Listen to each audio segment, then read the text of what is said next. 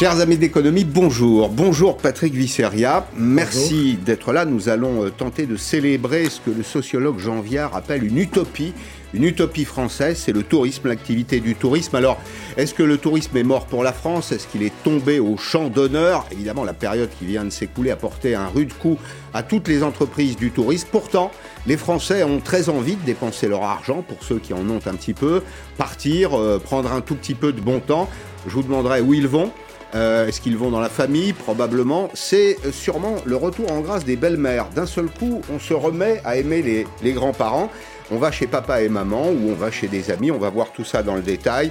À 16h15 euh, précise, je parlerai du plan Biden pour l'économie. C'est une véritable révolution. C'est le retour de Roosevelt, le retour du New Deal. On peut dire que Biden met le paquet et on se demandera, et nous? Et nous, est-ce que nous suivons Et puis dans la dernière partie de l'émission, notre sondage mensuel sur euh, le moral des entrepreneurs. Je vous dirai exactement ce qu'ils ont fait de leur PGE. Mais pour commencer, la question du tourisme, Patrick Visseria. Alors, euh, faut-il enterrer notre euh, industrie touristique? On sait que c'était un des fleurons économiques. Vous dites non tout de suite. Hein, c'est un des fleurons économiques de l'économie française. c'est quand même le secteur qui a été le plus fracassé là pendant cette, cette crise. Effectivement, c'est un secteur, le tourisme va mal hein, aujourd'hui, euh, à la fois au niveau national et, international, mais euh, il résiste, et il résiste bien. Euh, que ce soit les petites entreprises, vous savez, c'est un secteur avec des beaucoup de petites PME, de, TPE, d'entreprises individuelles. Et partout sur le territoire. C'est un élément très structurant, ça. Voilà. Et ces entreprises, en fait, essayent de s'adapter avec les aides que leur a apporté aussi l'État qui sont pas suffisantes, mais qui les aident quand même à passer une partie de ce mauvais cap, même si on pense, et, les enquêtes menées par les organisations professionnelles montrent qu'un certain nombre d'hôtels ou de restaurants ne réouvriront pas parce que leur situation sera trop délicate. Et puis il y a les grands groupes. Mmh. La France est une industrie, euh, une industrie touristique avec des groupes comme Accor, par exemple, comme Pierre et Vacances, euh, comme la Compagnie des Alpes, pour en prendre quelques-uns, et, d'autres. Le groupe Accor, par exemple, a, perdu un milliard d'euros l'année dernière, a été obligé de licencier du personnel, mais résiste. Et Sébastien Bazin, certes, nous dit qu'il n'a pas beaucoup de visibilité, mais en tout cas, pour l'instant, il, tient le, il tient le manche. Quand on regarde Pierre et Vacances, alors le modèle de Pierre et Vacances s'est attaqué parce qu'il est basé en hein. fait sur du chiffre d'affaires et de la du reversement de loyer des propriétaires. Et là, il n'y a plus de chiffre d'affaires et les propriétaires veulent être remboursés. Donc il y a des négociations en cours, mais le groupe euh, résiste. Les, banques jouent le jeu au passage? Et les, banques, les, banques, globalement, font le, jeu. Oui, oui, tout à fait, tout à fait. Et puis euh, l'autre, euh, l'autre grand groupe, c'est la, la, Compagnie des Alpes, qui est à la fois présente dans le secteur des remontées mécaniques, des stations de sport d'hiver. On sait que la saison déjà est est gâchée avec, Elle a euh, été blanche, à tous les sens du terme d'ailleurs. Même si quelques personnes vont partir là peut-être dans des stations de ski, il y en a très peu. C'est pas c'est pas à ce moment-là qu'on fait le, chiffre d'affaires des stations de ski se fait sur le mois de février. Ça fait 50% en fait du, du chiffre d'affaires. Donc, euh, et puis il y a les parcs à thème. Euh, quand on regarde la situation de ce groupe, on a plus licencié dans le domaine des parcs de loisirs que dans celui des remontées mécaniques, hmm. parce que c'est une activité aussi extrêmement importante. La, question que je me pose, c'est de savoir si euh, ces entreprises vont pouvoir recréer des emplois. Imaginons que nous sortions d'affaires au mois de juin. Est-ce que la mécanique se remet immédiatement en route? Alors, c'est toute la question. Quand on regarde du côté des consommateurs, il y a une série d'enquêtes qui viennent de, sortir qui, euh, qui montrent que les Français, globalement, ont envie de partir en vacances.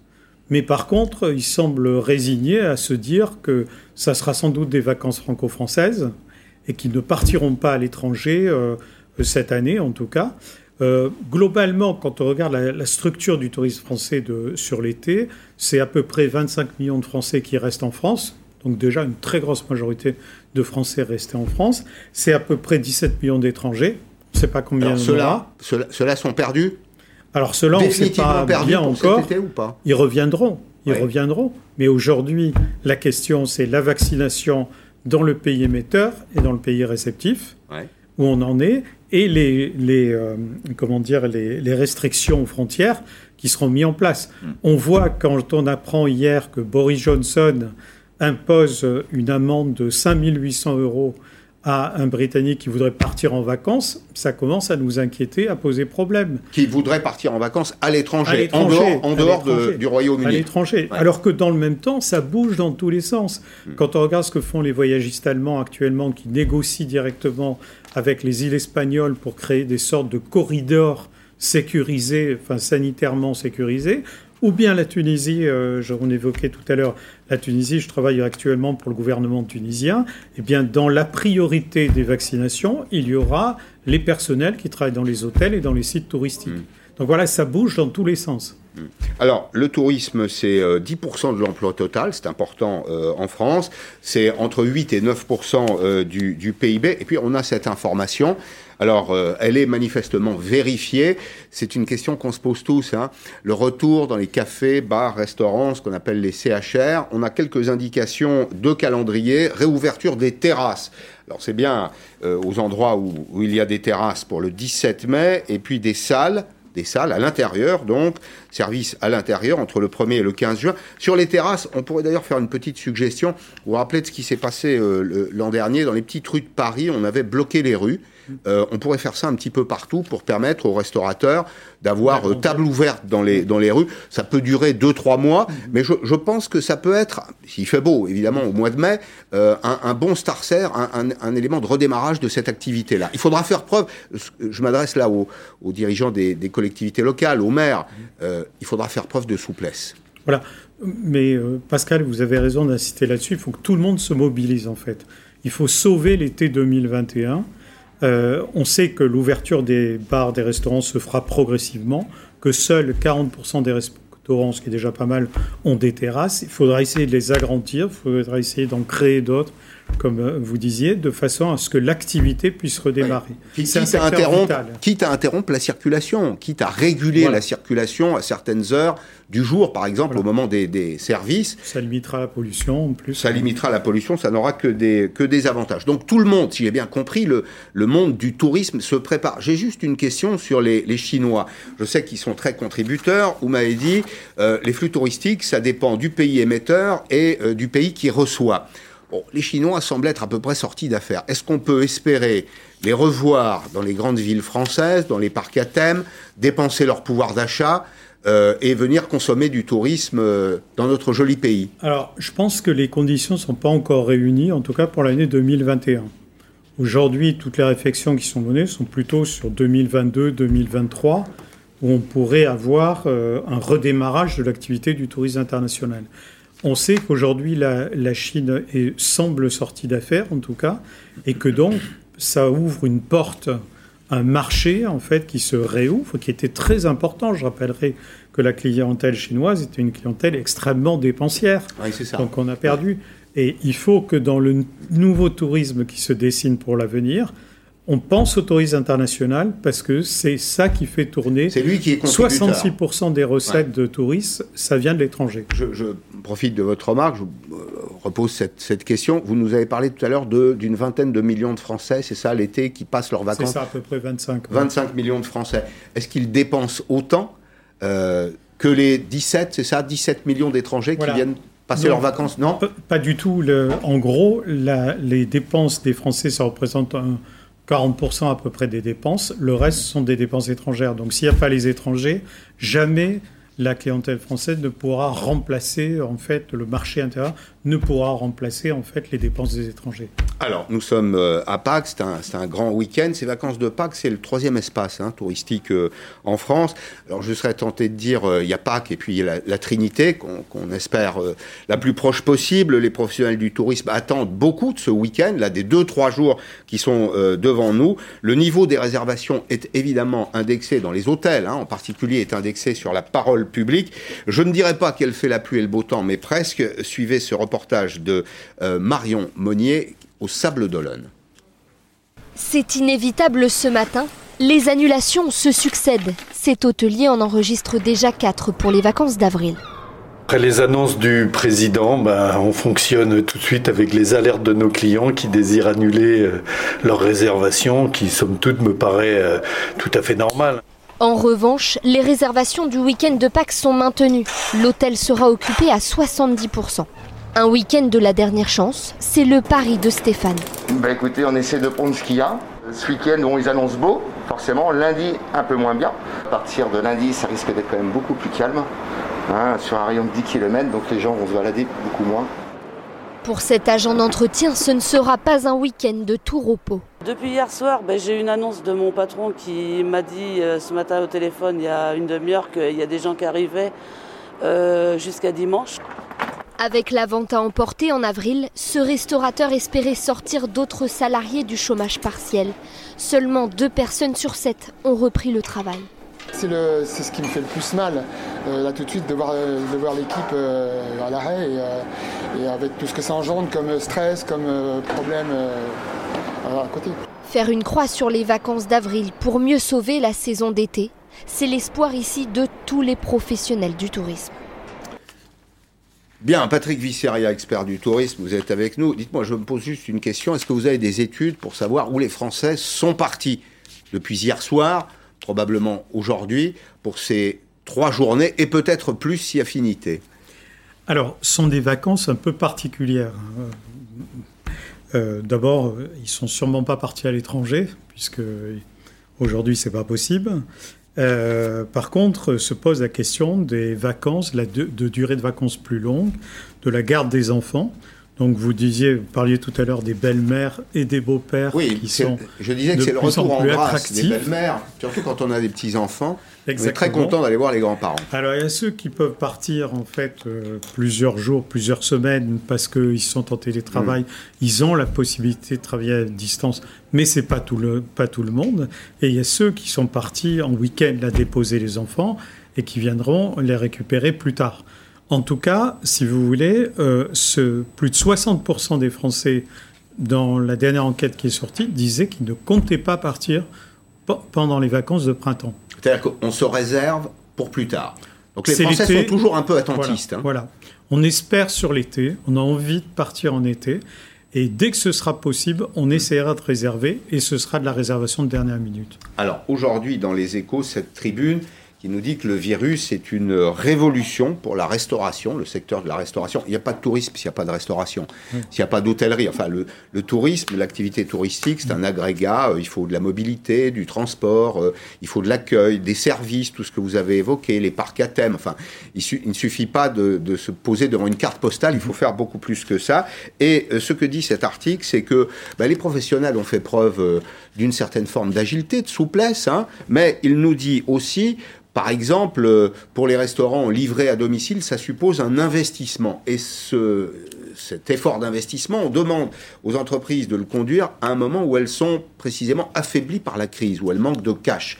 C'est une espèce de, double lame, là. Oui, tout à fait. Euh, il y a plein de bonnes idées. Euh, par exemple, la livraison à domicile, la livraison de repas, la livraison dans les chambres ou à un endroit d'un site touristique. Mais c'est vrai qu'il faut regarder ce que ça coûte et ce que ça rapporte parce que euh, s'il n'y a pas suffisamment de repas à livrer, c'est pas forcément rentable de rouvrir sa cuisine. Mm. Euh, de même, il y a toute une réflexion aujourd'hui sur comment mieux numériser les entreprises, euh, accélérer la numérisation des entreprises. Oui, ça c'est bien dans un contexte de développement, et tant mieux si on peut profiter aujourd'hui. Mais c'est pas ça qui va résoudre le problème à court terme. Il faut pouvoir réouvrir progressivement. Est-ce que vous, dans ce sens, vous êtes favorable au passeport vaccinal? Est-ce qu'il faut dire très clairement Là, c'est un problème de, c'est un débat sur les libertés. Euh, certains vous diront, euh, moi, je veux pas de passeport, je veux pas de QR code, euh, je veux pas être vacciné. Euh, bon, très bien. Est-ce que cette liberté-là, elle est compatible avec ma liberté, par exemple, euh, de vouloir euh, aller déjeuner ou dîner au restaurant en toute sécurité Comment on va arbitrer ça? Oui. alors d'abord, on utilise des passeports vaccinaux depuis longtemps. Hein. Quand on va en Afrique, on fait la fièvre jaune, on fait toutes ces maladies, toutes ces vaccinations. En France, est-ce qu'il vous arrive de prendre votre voiture, de dire, ben, j'ai pas besoin du permis? Non. Non on peut, c'est pas restreindre les libertés que de faire en sorte qu'un maximum de Français soient, soient vaccinés, ce qui n'est pas le cas aujourd'hui, et qui pose aussi problème sur, sur la saison d'été. Mais en tout cas, il faut qu'on euh, euh, ait demain une sorte d'avantage qui soit, euh, qui soit, qui vous ouvre un certain nombre de portes. Et surtout, c'est un geste de solidarité vis-à-vis des professionnels qui travaillent dans ce secteur et qui ont besoin de redémarrer leur activité. Les, moi, je pense qu'il faut aller absolument vers le passeport euh, vaccinal. Ce n'est pas une restriction de liberté. Non, non. Vous, vous imaginez la façon dont ça se passerait Non, c'est un, un, QR code, c'est quelque chose comme ça. Sur son téléphone portable, tout le monde n'a pas de téléphone, mais enfin, c'est l'essentiel de la, de la population. Voilà. Et vous imaginez aussi un, euh, un, restaurateur refuser l'accès à, quelqu'un qui n'aurait pas satisfait euh, aux exigences? Écoutez, euh, encore une fois, est-ce qu'on laisse conduire des gens qui n'ont pas le permis? C'est interdit, hein mm. même s'il y a des gens qui conduisent mm. sans permis. Mm. Euh, je crois que c'est la même chose. Alors, il y a un dernier point que je voulais voir avec vous, c'est la question de la mobilité du transport aérien. Le transport aérien, on en a besoin, notamment pour euh, transporter chez nous euh, ceux qui veulent venir dépenser leur euh, argent dans nos territoires. Puis il y a les Français aussi qui prennent l'avion. Euh, je pense à ceux qui vont en Corse, je pense à ceux qui vont aux Antilles, à la Réunion. Enfin, la France est, comment dire, non pas un empire, mais c'est en tout cas un empire touristique sur lequel le soleil ne se couche jamais, pour reprendre une formule très connue. Mm-hmm. Les, les, passagers du transport aérien, c'est pour 25%, ce qu'on appelle dans, le, dans votre jargon VFR, visite friends and relatives, c'est-à-dire qu'on prend l'avion pour aller voir des copains, des amis ou de la famille, 50% du loisir, alors c'est de l'acheminement vers un club de vacances euh, ou c'est euh, un produit touristique que vous avez constitué vous-même, et puis il y a 25% de passagers à faire, et on a noté contribution élevée. C'est eux qui payent en réalité, parce qu'ils payent cher, et c'est eux qui produisent du revenu. Alors est-ce qu'on va revenir à la normale dans ce domaine? C'est très court, écoutez ce que disait Augustin de Romanet à François Langlais il y a quelques jours, perspective de retour euh, à une situation normale dans le transport aérien, ça n'est pas pour demain on voit que le, retour à la normale euh, va bien se réaliser en 3, 4 ou 5 ans, comme on le dit d'ailleurs depuis plusieurs mois. Beaucoup de personnes étaient agnostiques quand nous disions que le trafic ne reviendrait pas au niveau de 2019 en 2025. Je crois que maintenant, on peut l'affirmer, malheureusement. Malheureusement, oui, c'est vrai. On a absolument besoin du transport aérien. Je sais que la doxa gouvernementale, c'est le train, le train, le train. Mais euh, le transport aérien amène chez nous euh, des passagers lointains. Bien sûr, je crois que c'est une utopie. C'était l'émission a démarré sur euh, là-dessus. C'est une utopie de penser qu'on puisse penser le tourisme sans le transport aérien. Il faut évidemment rendre les avions euh, plus plus propres, euh, plus économiques, plus. Mais on a besoin du transport mm. aérien. Et quelle catastrophe de d'avoir abandonné la 380. Il faut le dire, c'est un, un, avion fiable. Alors peut-être qu'il y avait d'autres critères de rentabilité, je ne sais pas mais quel dommage C'était mm. quand même une grande avancée en termes de confort pour, euh, pour les passagers. Bon, merci beaucoup Patrick Viscera. Je retiens de notre échange que le secteur touristique, même touché, va survivre. Bien sûr. Il y aura probablement de la casse, mais la France restera une grande puissance touristique. Dans un petit instant, je reçois Yannick Mireur, qui est le fondateur de Nexus Forum. C'est un spécialiste des euh, États-Unis. Pourquoi je veux vous parler des États-Unis aujourd'hui?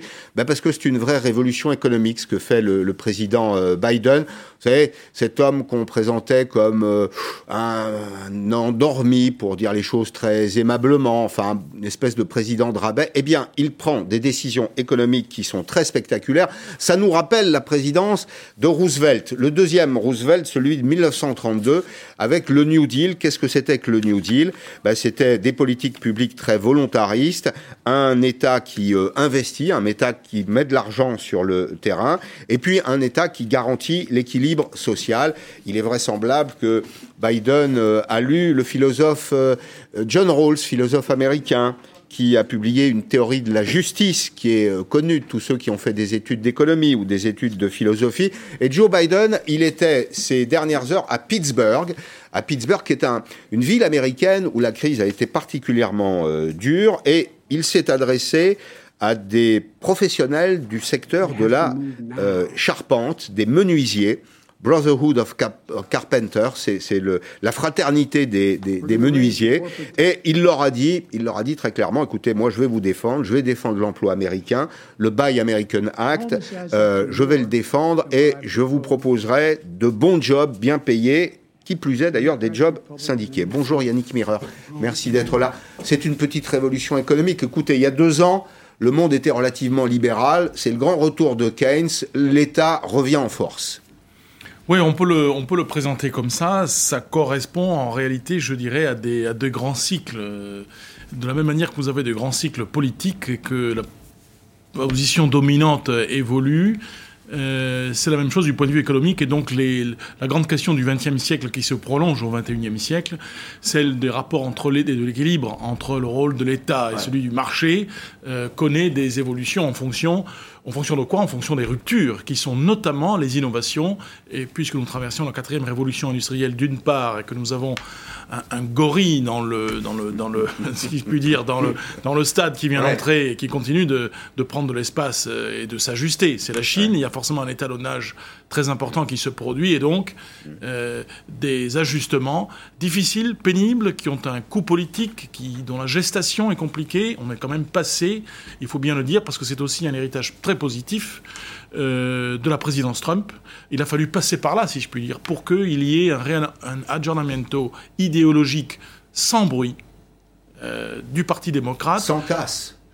Bah, sans, trop de casse majeur, oui, sans trop de casse majeur. C'est vrai. Le, parti a gagné. C'est vrai. Le parti a gagné. Mais euh, sous la sous la présidence, sous les auspices de qui l'on pensait était un homme politique relativement, euh, disons, avec assez peu de relief. Sleepy Biden. Biden l'endormi, disait-on. Oui, oui, oui. Ça, c'était un petit peu exagéré parce que ça se référait surtout à son âge. Mais disons qu'il avait relativement peu de relief parce qu'il avait globalement jusque-là suivi euh, le, la voie consensuelle à travers les 25-30 dernières années de l'évolution de la vie politique aux États-Unis. Il avait fait la synthèse, lui pas comme François Hollande, mais il a fait la synthèse du Parti démocrate. C'est-à-dire qu'il agrège des propositions, on va le voir dans le détail, il agrège des, propositions très keynésiennes de soutien aux familles pauvres, euh, il appelle les entreprises à contribuer, et puis il y a ce plan qui rappelle un peu le, New Deal. Alors ceux qui connaissent les États-Unis connaissent aussi les, autoroutes américaines, les interstates. Certaines sont en très mauvais état, il faut remettre de l'argent. C'est ce qu'il fait. Alors dans la catégorie euh, transport, dans la famille transport, il y a la, rénovation de ces autoroutes, là, mais mais il y a aussi l'infrastructure ferroviaire. C'est une vraie nouveauté aux États-Unis, remettre de l'argent sur le train dans un pays où euh, c'est un peu l'éloge de la lenteur, la recherche industrielle, le véhicule électrique, etc. c'est quand même extrêmement massif. La fibre optique, euh, l'internet haut débit, le haut débit, la canalisation d'eau. Enfin, tout y passe. Euh, les ponts, naturellement, on en a beaucoup parlé. On a vu des dernières années des effondrements de ponts, c'était assez dramatique. Vous avez aux États-Unis, puisque vous parliez des canalisations d'eau, je crois 50 millions d'Américains qui boivent l'eau du robinet avec des euh, canalisations en fonte. Il a prévu, il a pré... on sait ce que c'est que la fonte, le plomb, il, a, il a prévu effectivement le remplacement de ces canalisations. C'est explicite dans ses, dans ses ah. déclarations et dans, le, et dans le programme. Et donc euh, la question qui est intéressante, c'est que ce sujet des infrastructures aux États-Unis, qui est en théorie assez bipartisan, ce qu'on appelle, c'est-à-dire qui peut rencontrer des soutiens à droite et à gauche, chez les mmh. républicains et chez les démocrates, traditionnellement. Vous parliez des autoroutes, hein, le grand système d'autoroutes de, inter-États aux États-Unis a été lancé par Eisenhower, qui n'était pas un démocrate. Euh, et dans, la continuation de l'esprit du, New Deal avec de Roosevelt, avec des, investissements publics massifs. Euh, pour quoi faire Pour deux choses qui se rejoignent en réalité. C'est pour soutenir le niveau de vie euh, des Américains, accomplir le rêve américain dans le capitalisme américain. D'ailleurs, il le redit très bien, pas Bill Clinton, mais Joe Biden. Joe Biden. refonder le capitalisme américain. Et puis la deuxième chose, c'est la compétitivité. Ça, c'est l'interface extérieur international, qu'il d'ailleurs, il explique, il, cadre son plan de développement des infrastructures, de modernisation des infrastructures, comme la réponse aux défis chinois. C'est assez euh, intéressant comme approche parce que c'est une politique de subvention. On va comparer avec l'Europe. En Europe, on en est toujours un peu au mythe de la concurrence pure et parfaite. On veut, par exemple, on va parler du Buy American Act, qui est le, la loi euh, qui détermine les, les, conditions de euh, la commande publique. En Europe, on est toujours très à cheval sur les règles économiques de concurrence. C'est quand même un peu théorique tout ça. Lui a décidé clairement, si on met des mots clairs là-dessus, de subventionner l'économie américaine. Oui, nous le faisons aussi. C'est-à-dire que là, là encore, en Europe également, nous, on venait plutôt de l'État-providence, alors que les États-Unis euh, n'étaient pas aussi avancés que nous l'étions, même s'il y a eu le New Deal que vous rappeliez tout à l'heure. Euh, L'État-providence en Grande-Bretagne et en France, bien sûr, en Italie, en Allemagne, euh, était, était plus avancé. Donc l'intervention de l'État était beaucoup plus acceptée, beaucoup plus même demandée peut-être par le public, mais ça avait sa contrepartie. C'est-à-dire que les États-Unis restent aussi un pays de l'entreprise, un pays du risque, un pays du capital risque précisément, qui nous fait tant défaut, nous, en France, aux ETI et aux PME. Donc, vous avez quand même euh, mm. des différences de culture, et il avait même, si on revient pour ceux qui ont suivi des cours d'économie, le capitalisme rénan d'un côté, en Allemagne, et puis le, bon, et puis le nôtre. Bon, c'est le vieux débat des années 80, mais qui, qui se prolonge aujourd'hui. Et donc, la Commission européenne, elle, elle a fait un petit peu sa mue euh, vers le libéralisme pour euh, donner, si je puis dire, un, un, terrain de jeu favorable à l'innovation et à la compétitivité, avec en, disons, l'aiguillon de la concurrence. D'où la libéralisation de certains marchés, comme les marchés monopolistiques de l'énergie, par exemple. Alors, on est peut-être allé un petit peu loin, on a peut-être été naïf, notamment dans le domaine international, c'est-à-dire du libre commerce, euh, de la concurrence, euh, notamment avec la Chine, puisque le système chinois, lui, est tout à fait euh, biaisé naturellement. C'est ce qui est devenu, à force de laisser faire, puisque les Américains ont suivi un petit peu la même démarche, une, une, une, une, réaction, peut-être même une surréaction, en la personne et dans le discours de M. Trump, mais qui, vous, vous le voyez aujourd'hui, est conservé par l'administration démocrate. Et il avait promis aussi, d'ailleurs, M. Trump, d'investir dans les infrastructures. Donc, il y a quand même une certaine continuité. Hein. Il y a un peu de convergence dans ce domaine, vous avez raison, c'est Make America Great Again, c'était la logique de Donald Trump, et au fond, ce que fait Biden, pardon, on a, parlé, c'est la même chose. Exact, on a parlé de patriotisme économique.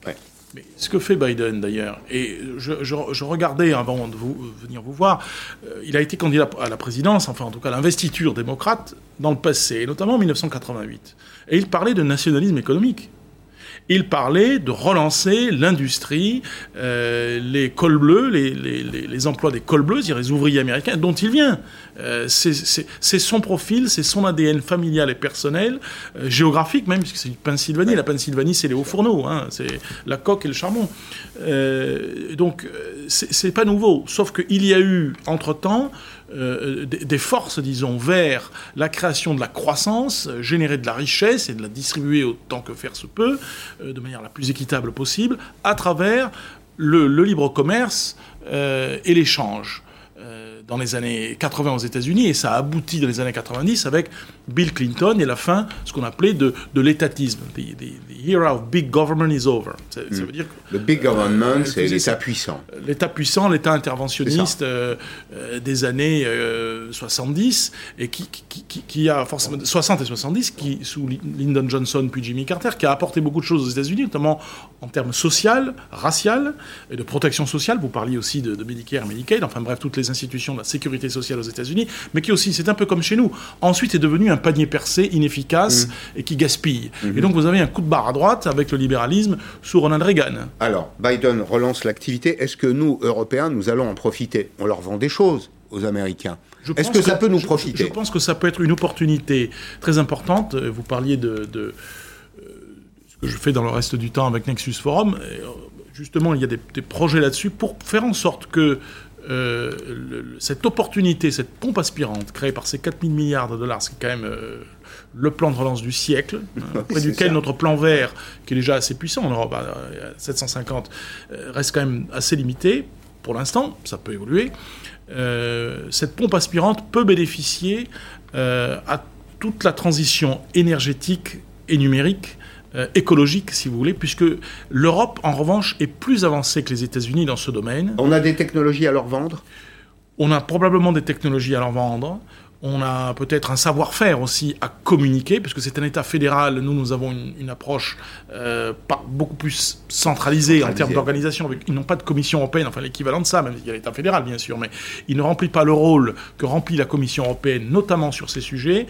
Euh, et, donc, je pense qu'il y a là une, opportunité qui se crée de faire ce que M. Macron voulait faire, c'est-à-dire euh, le pont transatlantique sur les clean tech et l'innovation, la transition écologique et la recherche. Euh, ben là, il y a certainement un pont à faire pour que les solutions européennes puissent trouver un marché dans l'Amérique de Joe Biden. Alors, euh, Biden, plutôt à gauche, plutôt un homme de gauche, qui va financer de centre gauche. Tout est relatif. Non, mais tout Enfin, est à relatif, bien sûr. Oui. À l'américaine, si vous voulez. Euh, comment tout ceci sera financé? C'est d'ailleurs pourquoi je faisais la, la remarque. Ben, ce sera financé euh, à hauteur euh, de 2000 milliards de dollars sur une quinzaine d'années par une augmentation de l'impôt sur les sociétés. Alors, il passe à 28%, il était à 21, il passe à 28. C'est il a fait le yo-yo. Ça, hein. c'est le taux d'IS. Ça, c'est le taux d'IS, c'est-à-dire qu'il faut que les entreprises réalisent des bénéfices, et c'est l'impôt qu'on paye sur la, la part, sur le profit. Euh, Il y a euh, des impôts fixes pour les entreprises qui ont des filiales à l'étranger. Trump avait commencé, Trump avait d'ailleurs tiré les oreilles des GAFA en leur disant, vous faites beaucoup d'argent à l'étranger, vous le rapatriez. Euh, Il y aura franchise, on va pas vous donner un coup de bâton, mais vous rapatriez Biden l'argent. continue. Biden, Biden con- continue. Biden continue. Et puis, suppression des avantages fiscaux, ça aussi, c'est quand même un gage à sa, à sa gauche. hein, on parlait des démocrates tout à l'heure. Euh, suppression des, des avantages fiscaux pour les entreprises, un, qui délocalisent, celles qui vont par exemple au Mexique, euh, ou pour les entreprises dans les secteurs qui sont fortement polluants, gaz et pétrole. Plutôt, quand même, plutôt à gauche, tout ça. C'est-à-dire qu'il est, c'est-à-dire que ça permet euh, finalement de, de faire d'une pierre deux coups. C'est-à-dire que ça permet de donner des crédits, euh, Ouais. si je puis dire, euh, à satisfaire une partie de sa gauche ou non, encore d'en calmer les ardeurs, de contrôler ses ardeurs, parce que ce qu'il lui faudra, c'est de voir les républicains pour pouvoir faire passer ses projets et créer ce fameux consensus bipartisan qui s'est euh, envolé depuis maintenant 25 ans aux États-Unis, qui devient de plus en plus polarisé, et donc ce qui bloque le système politique américain, on l'a vu hein, euh, jusqu'ici. Et puis d'autre part, ça permet aussi d'accélérer au fond la transition euh, écologique. Il est mesuré, par exemple, avec son plan, que 130 000 emplois des secteurs des industries fossiles, hein, charbon, gaz, pétrole, vont disparaître. Alors ce qu'il dit, et c'est un vieux sujet des années 60 déjà, mais il met l'argent sur la table, si je puis dire, c'est qu'il y aura un programme très volontariste avec les moyens nécessaires pour euh, permettre de former les personnes Mm. Concernées à de, de se convertir à de nouveaux Ouais. métiers, en l'occurrence dans les énergies renouvelables. Mm-hmm. Euh, donc ça, c'est une... euh, vous voyez, il y a, il y a- il y a- il y a toujours les deux faces, et je pense que c'est sa, sa longévité, sa longue expérience, et puis y compris sa expérience à la Maison-Blanche sous Obama avec les plans de relance, la crise de l'industrie automobile, euh, qui lui ont permis peut-être de, de, de savoir mieux ménager le chèvre et le chou. On n'est pas encore... Ça sert, au passage, c'est une réflexion, pardon, c'est un peu direct, mais ça sert d'avoir aux commandes quelqu'un qui a un peu de bouteille. Ça sert absolument d'avoir quelqu'un qui a un petit peu de bouteille et qui s'entoure de gens qui ont du peps. Voilà, ça permet d'avoir les deux. Parce Ouais. que son équipe est quand même de, est quand même de qualité et assez rajeunie. hein, si que- on, si on file la comparaison euh, jusqu'au bout, quand dans une équipe on pense tous la même chose, c'est qu'on ne pense plus. Oui, là c'est vrai que... Mais enfin, attention, méfions-nous quand même parce qu'il y a beaucoup de consensus et l'origine de la plupart Ouais. des gens qui viennent dans l'équipe de l'exécutif euh, sont quand même à peu près du même moule. En revanche, ils ont eu le temps de réfléchir à euh, la, la- la- la bonne voie, je ne sais pas s'ils l'ont encore trouvé, mais la bonne voie qui permettra de régler ce que j'appelle moi le populisme smart, c'est-à-dire de répondre aux anxiétés auxquelles Trump a répondu, mais de le faire tout en ayant une pédagogie et un plan pour répondre à, la place de l'Amérique et de l'économie américaine dans la mondialisation. Il y a, dernier point, à venir, 1000 milliards additionnels, c'est pas fini, comme le dit la publicité, 1000 milliards euh, additionnels pour les familles modestes, pour permettre l'accès au Medicare, au système de sécurité sociale des, euh, euh, des jeunes et des plus de 64 ans, pour faire baisser le prix des médicaments. Très cher les médicaments aux États-Unis. Vous allez acheter quelques cachets, on vous vend juste ce dont vous avez besoin, et c'est très cher. Là aussi, euh, social, social, social. Ben, c'est-à-dire que euh, c'était la grande question qui s'était posée avec le fameux Obamacare, ce qu'on appelle, c'est-à-dire de pouvoir aussi euh, permettre à ce qu'il n'y ait pas, comment dirais-je, un, déficit trop fort ou des dépenses euh, trop forts pour ceux qui n'ont pas de couverture. C'est de minimiser ceux qui n'ont pas de couverture maladie parce que c'est, de point de vue économique, totalement efficace et évidemment, ça génère de l'inéquité euh, au plan social. Donc, rééquilibrer, là encore, le rôle du marché des entreprises et celui de l'État pour fournir une couverture euh, chômage et maladie, euh, c'est un vieux serpent de mer et qui, sans dire son nom, sans faire de grandes déclarations, Avance petit à petit. avance petit à petit à travers ce plan. Merci Yannick Mireur, passionnant, fondateur de Nexus Forum. Dans un petit instant, je reçois un dirigeant d'entreprise, Boris Lombard. Il euh, représente en France une grosse ETI allemande dans le secteur de l'industrie. On va commenter notre sondage exclusif mensuel, euh, LCI avec nos amis de la Tribune, CCI France et Opinionway sur le moral des chefs d'entreprise. Là, vous allez voir que garde le moral nos entrepreneurs. À tout de suite.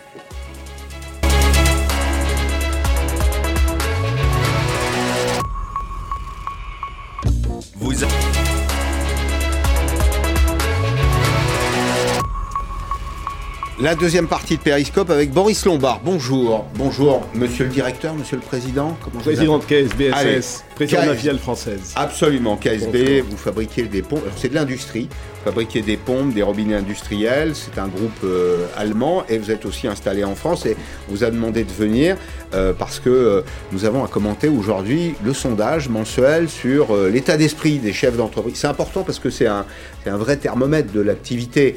il y a bien sûr ce qu'on voit nous, il y a ce que voient les observateurs, il y a les Françaises, les Français, salariés, et puis il y a aussi euh, ceux qui ont à prendre des décisions, des décisions économiques, sociales, des décisions en matière d'investissement. Et d'abord, ben, le premier tableau de bord qu'on regarde quand on est euh, chef d'entreprise, c'est le niveau d'activité. Ben, le niveau d'activité, il n'a pas terriblement chuté. Regardez ce, premier élément du sondage pour CCI France par Opinion et pour Periscope. 42% euh, moins bon, mais identique, comparable, 34%, et même meilleur 24%. Vous savez, ceux qui s'en sortent bien, on les retrouve dans tous les sondages, et il y en a. Vous-même, vous en êtes où? Ça se passe plutôt bien, je dois dire, en début d'année. On a une activité assez, assez soutenue, assez semblable à celle qu'on a eue en début d'année dernière, qui était, c'était un bon début d'ailleurs. Le premier euh, trimestre l'année dernière, avant la crise du Covid, avait été très positif. Et on est à peu près sur la même lancée avec, euh, notamment sur les gros projets euh, d'infrastructure. Nous, on a, pour vous décrire KSB en, quelques mots, nous sommes une entreprise qui, qui est très présente en France, allemande certes, quand on regarde le groupe, mais la filiale française est la première filiale du groupe avec euh, quatre usines à Lille, à Châteauroux, euh, à Rouen, en Dordogne, à La Roche-Alais, et on exporte 80% de ce que, de ce que l'on fabrique. Et une partie de cette activité va directement sur des projets d'infrastructure. Et là, on, revoit un regain de, la demande qui est assez bah, plutôt bon. prometteur. On, vient d'évoquer euh, la politique de Biden aux États-Unis, c'est une politique d'investissement dans les, dans les infrastructures, et il est vraisemblable qu'en Europe, de telles politiques seront euh, également menées. En tout cas, le monde n'est pas encore partout parfaitement équipé, c'est une activité euh, qui est appelée à se développer. Vous avez gardé toutes vos compétences, les compétences humaines On a gardé toutes les compétences euh, humaines, bien évidemment. On a une activité qui est assez résiliente. Parce que, comme je vous le disais, on, fabrique différents produits, on adresse différents marchés. Euh, à la fois dans l'industrie, dans, l'énergie, dans le bâtiment, dans, euh, dans l'eau. Et on a des usines qui sont d'un côté en croissance, euh, ce qui est formidable en période de Covid. Et on a aussi une usine, notamment en Dordogne, qui, elle, a connu une baisse d'activité d'environ 25%. Et là, on est en chômage partiel longue durée pour conserver justement toutes les compétences. Bon, il y a une question centrale qui se pose aujourd'hui, c'est la question de l'innovation. Investir pour innover. On a tous compris que cette crise, bon, elle révèle les forces et les faiblesses. Et il y a quand même une faiblesse en France, c'est la faiblesse des fonds propres des entreprises, leur capacité à innover. Et donc, on a posé la question, nos amis d'OpinionWay ont posé la question aux chefs d'entreprise. Pour vous, euh, le rapport à l'innovation, c'est d'abord un investissement. Et un investissement, c'est une prise de risque, évidemment, pour 14%. Alors, il y en a 29% qui disent quand même que c'est un mirage, mais il y en a 16% qui disent que c'est une condition de survie des, entreprises. Je voudrais qu'on dise très clairement aujourd'hui que la valeur du capital technique, c'est-à-dire la capacité à produire de l'innovation, c'est ce qui va permettre à la France de redécoller rapidement. Oui, j'ai d'ailleurs été assez surpris par ce chiffre de 29%, euh, qui est assez haut pour moi, parce que l'innovation dans l'industrie, euh, c'est euh, absolument essentiel. pour pouvoir aller de l'avant et être compétitif. On, vient de constater il y a une semaine que le déficit euh, du commerce extérieur s'était malheureusement accru de, 7 milliards. Et euh, je crois que quand on regarde d'ailleurs l'enquête Rexecode, on, on s'aperçoit qu'il est finalement cette baisse de part de marché euh, en France est corrélée avec la baisse de la part de l'industrie dans, le PNB. Les, courbes se, se ressemblent et, se suivent de manière très, très fidèle. et c'est assez étonnant. Et, et effectivement, l'innovation, c'est un des vecteurs, si c'était le vecteur principal, euh, pour être compétitif et conserver des parts de marché à l'étranger. Vous-même, vous intégrez tous les éléments du débat politique et économique en France, euh, euh, la recherche d'une croissance plus verte, le, partage de la valeur avec les, les salariés. C'est aussi là-dessus, très clairement, qu'on va attendre les entreprises. Euh, je crois qu'on est obligé de se saisir de, ces euh, éléments-là, pas parce qu'ils sont introduits par le débat politique en premier lieu, mais parce que c'est une vraie demande des, salariés. Ce sont des questions auxquelles vous faites face. Aujourd'hui, lorsque vous recrutez des jeunes, ce sont des, questions qu'ils se posent et qu'ils vous posent. Qu'est-ce qu'ils vous disent dans les, dans les entretiens? Ils vous demandent quelles sont les valeurs de l'entreprise. Euh, ils cherchent du sens dans ce qu'ils font et ils vous demandent aussi ce que vous faites en termes de bilan carbone et en termes d'action RSE. Et, ça peut euh, déterminer leur, euh, leur position personnelle J'y vais, j'y vais pas? Moi, Ça va jusque-là? Parce que, écoutez, on a tous des préoccupations de protection de la nature hein, et de, l'environnement. Bon, c'est un peu une tarte à la crème. Maintenant, de là à payer le prix pour défendre ses convictions, il y a un pas à franchir. Et eux le franchissent eux le franchissent. on a un partenariat avec les arts et métiers à Lille. Je me souviens d'une conversation avec un élève ingénieur il y a de ça une, une année. Et, cet élève ingénieur me disait j'ai fait arts et métiers pour rentrer dans l'industrie, pour changer le système de l'intérieur. Donc euh, c'est une vraie conviction, et je crois qu'aujourd'hui, euh, si vous n'êtes pas capable de donner du sens à des jeunes qui viennent vous rejoindre, vous risquez de passer à côté de belles opportunités. Bon, on va regarder euh, ce que les entreprises ont fait des PGE. Alors les PGE, c'est les prêts garantis par l'État. Au départ, une enveloppe de 300 milliards d'euros. On n'en a pas tiré la moitié aujourd'hui. Vous avez 71% des entreprises qui n'ont pas eu recours j'allais dire que c'est presque un signe de bonne santé. Ça veut dire que ces entreprises estimaient avoir les moyens en trésorerie, notamment, euh, de, traverser la crise. Alors, quelques-unes, 21%, ont utilisé ces PGE, mais ce qui est encore plus intéressant, c'est la suite. Qu'est-ce que euh, ces entrepreneurs, ceux qui ont pris un PGE, qu'est-ce que ces entrepreneurs en ont fait? Comment l'argent a-t-il été euh, investi? Ben, Vous allez voir que c'est très défensif, en réalité. D'abord, euh, pour l'immense majorité, c'est 56%, faire face à des dépenses imprévues. 34% payer les charges fixes de l'entreprise. Alors on imagine que ce sont des entreprises qui étaient euh, en activité partielle, mais les charges fixes continuent de tomber par, euh, par définition. Financer des investissements et puis aussi payer un complément de revenus aux salariés. Ça vous étonne ça ou pas? Non, ça ne m'étonne pas. On, voit d'ailleurs, quand on regarde un peu plus euh, en détail le sondage, qu'à peu près 25% des entreprises, des entreprises industrielles ont eu recours au PGE. Ce sont les entreprises qui ont été frappées de, de plein fouet par la crise dans l'automobile, dans, notamment dans l'aéronautique. Donc c'est normal ce qui euh, m'incite à mettre un bémol à l'enthousiasme que l'on constate en disant on n'est pas encore sorti de la crise. Euh, et on le voit aussi parce qu'une bonne partie de ces entreprises ont décidé de repousser aussi les échéances euh, de paiement du, PGE, puisque c'est maintenant possible d'une année. Hmm.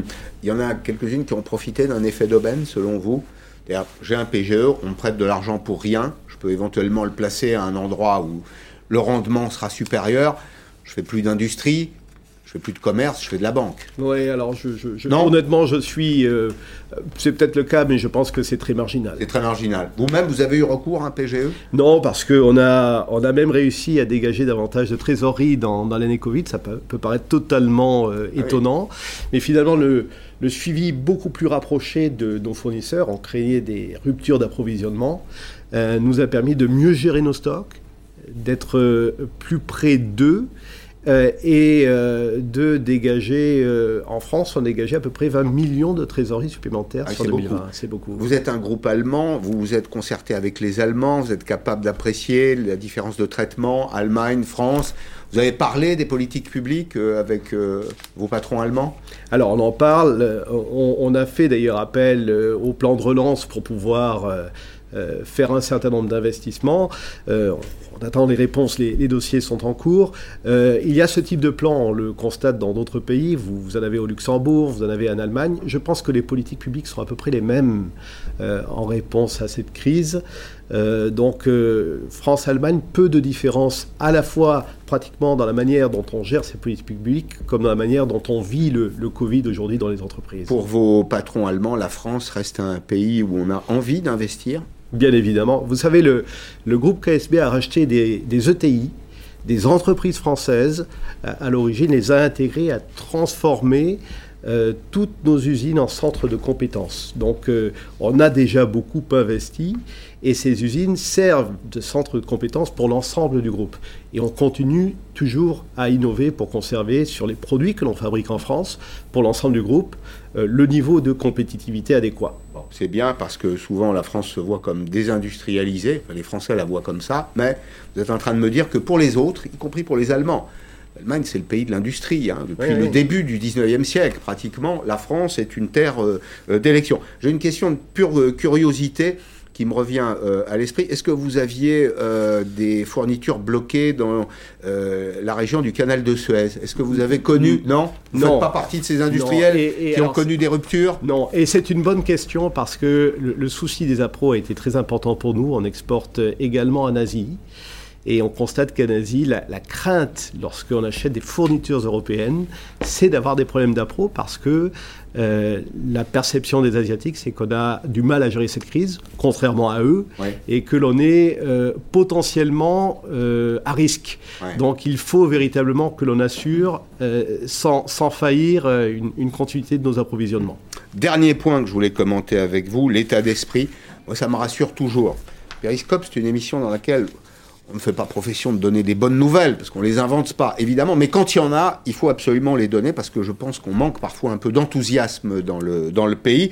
On peut avoir des coups de mou, ben, c'est bien de se booster dans ces moments-là. Regardez l'état d'esprit actuel des entrepreneurs, confiants, optimistes. Finalement, ceux qui sont attentistes et méfiants sont minoritaires.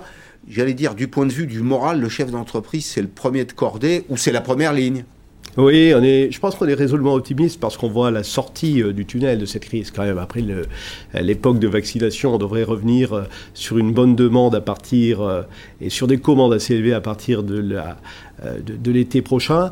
Euh, et puis, c'est aussi finalement l'esprit du chef d'entreprise que d'être résolument optimiste par définition. Eh bien, on avait besoin de l'entendre. Merci beaucoup d'être venu aujourd'hui dans, dans Periscope. Merci Boris Lombard, président de KSB France, filiale d'un groupe allemand dans le secteur de l'industrie. Arlette Chabot dans 5 minutes sur euh, LCI. Je vous souhaite un très bon week-end de Pâques, de bonnes fêtes de Pâques, et je vous retrouve lundi, lundi à 16h en direct sur LCI.